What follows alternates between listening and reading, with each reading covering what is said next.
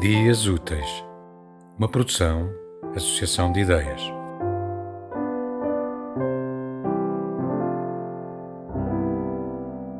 Anoitecia às seis da tarde e amanhecia às quatro.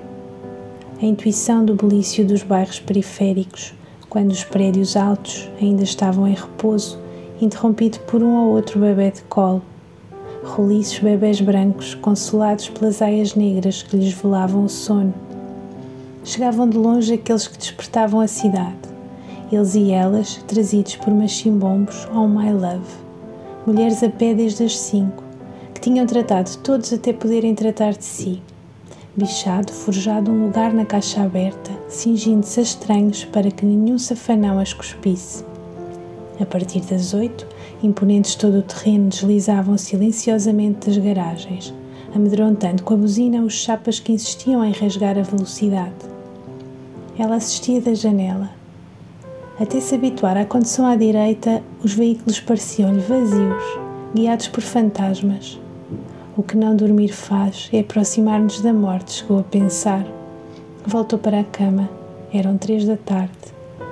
O cansaço, as dores no corpo, a canícula, a umidade, os mosquitos, a febre amarela, a malária, a água insalubre, a cidade intrafegável, a falta de transportes, a miséria material e a ostentação de fortuna, não haver meio termo, o suborno, o cabritismo, a mendicância. Não será este o pior dos momentos? pensou. Não, Maputo exalava demasiada alegria para poder estar convenientemente triste. Tudo começou a correr melhor quando encontrou um amigo, Justino. Era um dos seguranças do prédio.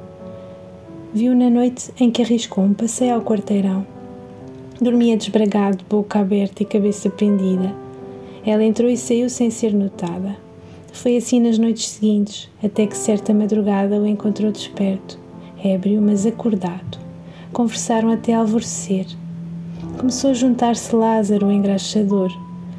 Não se avistavam um par de sapatos por ali a deshoras, mas ele revelava um desusado brio e tudo servia de metáfora para o seu ofício.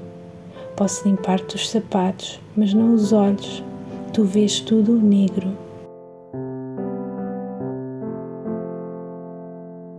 Tema musical original de Marco Figueiredo, com voz de José Carlos Tinoco. Design gráfico de Catarina Ribeiro. Consultoria técnica de Rui Branco. Concessão e edição de Felipe Lopes.